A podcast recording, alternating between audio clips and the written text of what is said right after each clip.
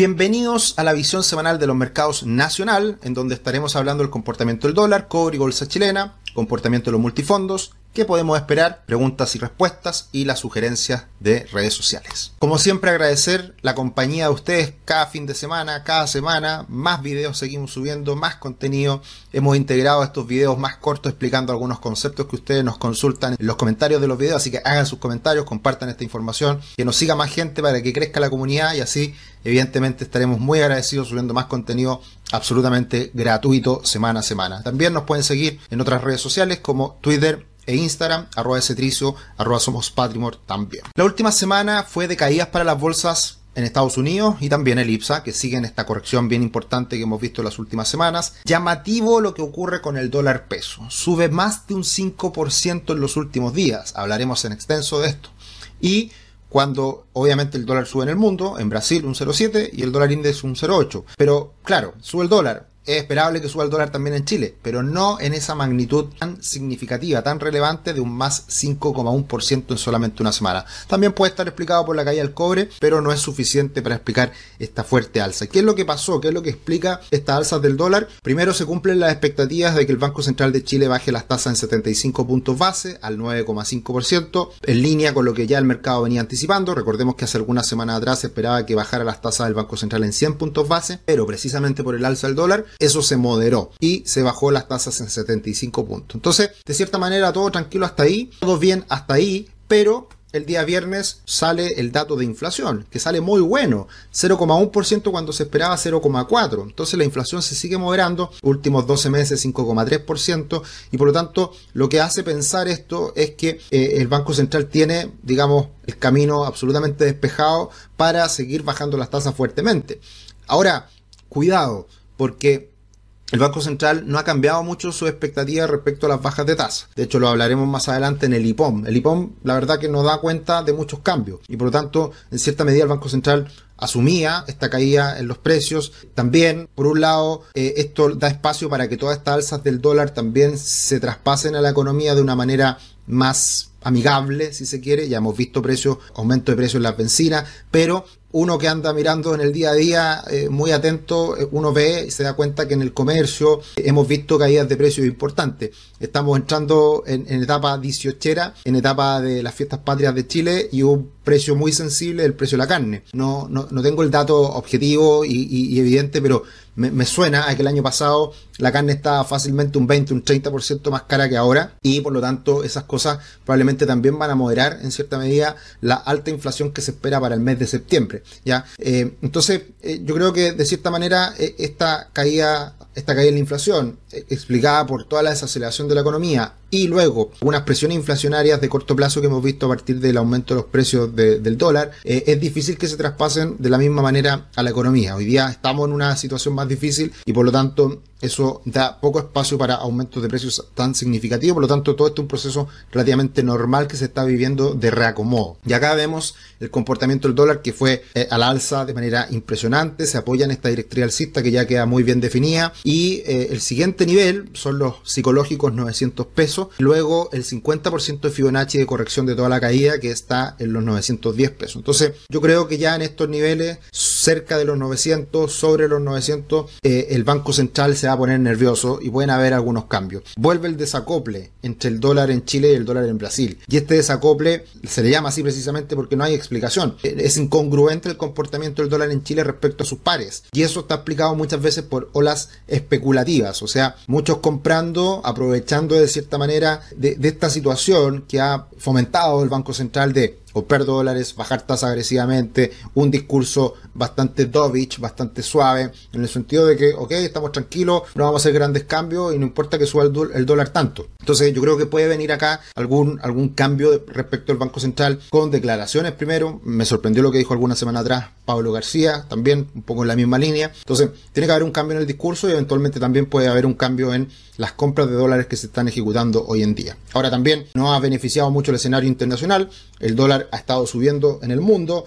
También va a depender mucho de las cifras que se conozcan en los próximos días en Estados Unidos con la inflación y otras más eh, en cuanto a qué es lo que va a hacer la Fed. Pero claro, está este distanciamiento entre que Chile baja las tasas agresivamente y Estados Unidos todavía está la duda si las sube. Entonces por eso es que también se genera esta distancia tan importante entre el dólar o el peso chileno y el dólar. Y por otro lado también eh, el cobre ha venido cayendo en los últimos días, todavía está en esta zona de congestión, todavía está en esta zona de indecisión y, por lo tanto ya estamos muy cerca nuevamente del soporte, el piso en torno a 3,70, 3,65 y veremos cómo reacciona el cobre en esos niveles. Si se llegara a desplomar el cobre, que no es para nada descartable, rompiendo esta, esta, esta directriz, este, este triángulo, evidentemente el, el dólar podría seguir subiendo mucho más.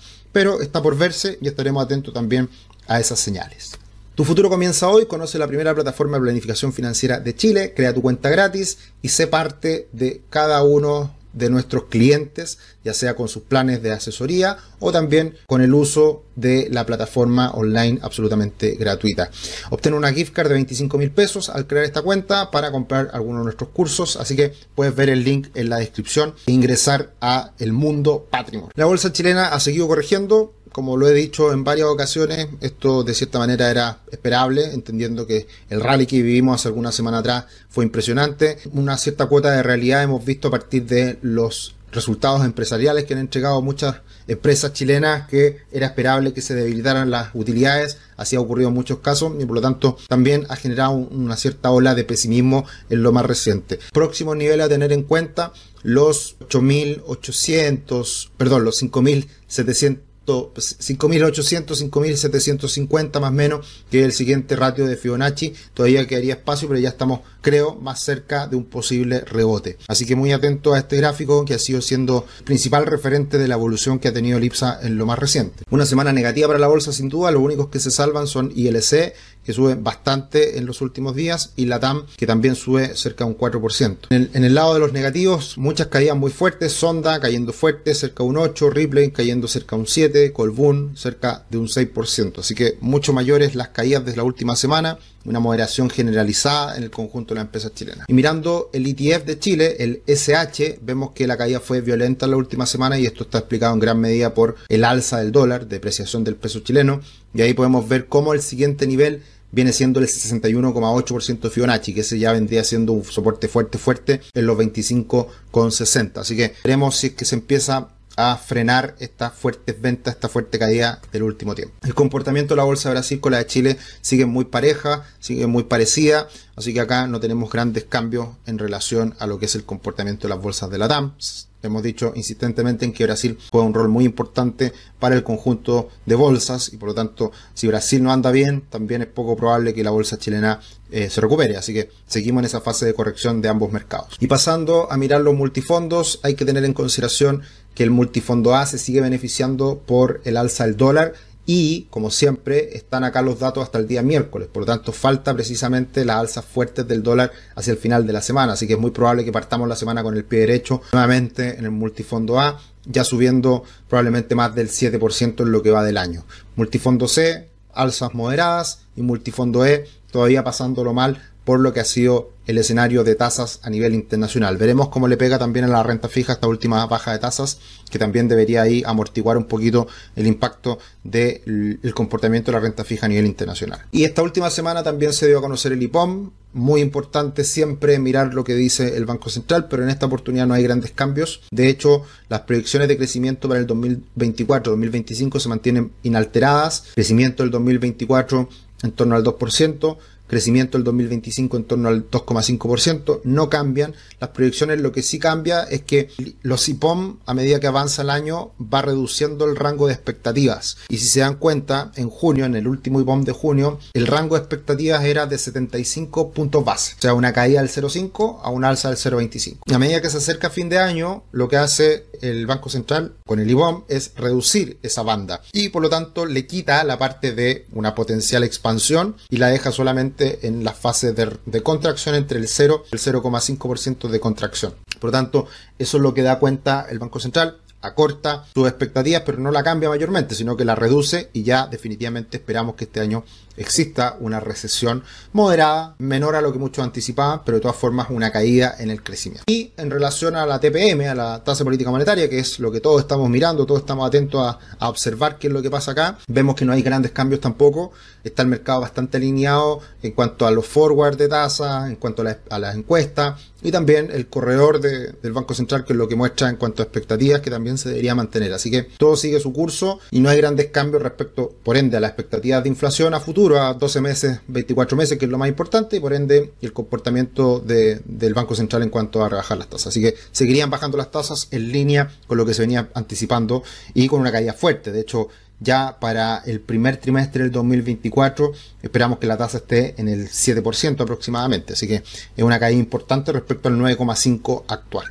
Y algunas consultas que no hacen, ya eh, en la última que nos dice Leonardo, ¿cómo puede ser que el fondo A con un 80% en renta variable esté tan alejado del rendimiento del Standard Poor's 500 del Nasdaq, mal ojo de las AFP? Esto lo respondimos con dos videos. Uno con el video del análisis mensual de las AFP y otro video cortito explicando un poquito cuál es la razón de ese mal comportamiento. Así que lo pueden ver en el canal de YouTube esos dos videos que subimos precisamente en la última semana. Miguel nos dice, hola Sergio, como siempre un resumen semanalmente necesario, muchas gracias, una consulta muy específica respecto a la inversión que hace la FP en renta fija nacional. Ha sido beneficioso el aumentar el porcentaje, sobre todo en el fondo E, y a partir del 2010 en bonos de tesorería disminuyendo lo que se, los que se hacían en depósito a plazo. De antemano, muchas gracias. Mira Miguel, eh, la mirada siempre tiene que ser de largo plazo y los retornos que se observaron durante toda esta década de mayor duración de la cartera de renta fija fue muy buena. siempre miramos el comportamiento histórico de los multifondos y el multifondo E promedió un 7% de rentabilidad durante muchos años precisamente por estar muy expuesto a renta fija de largo plazo. No sé qué tanto cambió, no tengo los datos de si cambió tanto depósito a plazo o no, no, lo sé, pero los resultados venían siendo muy buenos hasta el 2019. Y el 2019 cambia todo con el estadio social, luego el COVID, luego el alza de tasas importante a nivel global. Y claro, hemos tenido malos años en la renta fija en los últimos, en el último tiempo, pero porque también los mercados han estado muy desafiantes esto es una mirada a largo plazo y yo creo que todo lo que vimos desde el 2010 en adelante precisamente fue muy bueno. Eh, mirar lo, que ha pasado en los últimos tres años, la verdad que eh, hay que mirarlo con cuidado por todas las cosas que han pasado. Y, sin lugar a dudas lo que le ha hecho un daño enorme a la renta fija chilena fue todo lo que pasó con los retiros, que eso fue sin duda lo, lo más violento eh, para el desempeño de estos instrumentos. Gracias Sergio, espectacular explicación de la renta fija, clarísimo, solo queda esperar que empiecen a bajar las tasas de los bonos de Estados Unidos para tener un mejor escenario. Exactamente, o sea, al final cualquier cosa que pase, todo va a depender mucho de lo que ocurra con Estados Unidos. Por eso en la visión semanal internacional hablamos tanto de Estados Unidos, tasa en Estados Unidos, lo que hace la Fed, etcétera, porque al final eso es lo que manda. Y eso es lo que más relevancia tiene a nivel agregado. Y por último, recomendar al famoso economista Flight, que es una cuenta en Twitter extraordinaria, eh, con mucho conocimiento, con mucho valor agregado. Eh, la verdad que entiendo que el economista Flight perdió su cuenta hace algunos meses atrás, tenía muchos seguidores, no sé, más de 60.000, 80.000, muchísimo. Y ahora está recuperando eh, la vida en Twitter con ya más de 3.000 seguidores. Y, y, la verdad que lo recomiendo mucho que lo sigan. entrega mucho conocimiento muy muy, muy, poderoso. Eh, hizo, creo que un primer post con su nueva cuenta sobre el mercado de las papas. Muy interesante. Y me, llevé la, grata sorpresa que a los 125 personas que sigue el economista Flight estoy yo ahí. Así que me sigue de vuelta. Así que fantástico. Eh, feliz de, que nos sigamos. Y, nada, muy recomendable esta cuenta, es extraordinaria, eh, así que síganlo. En Twitter, como siempre, mucho contenido de valor, en la medida que no nos enojemos con todas las tonteras que muchas veces se hablan en Twitter. Eh, Twitter eh, hay que seguirlo en, su, en lo que corresponde, que hay gente que sube mucha información de valor y, sirve mucho para estar informado y para de primera fuente muchas veces encontrar información muy poderosa. Eso sería por esta semana. Muchas gracias por estar acá cada domingo, cada semana y nos vemos en un próximo video. Chao, chao.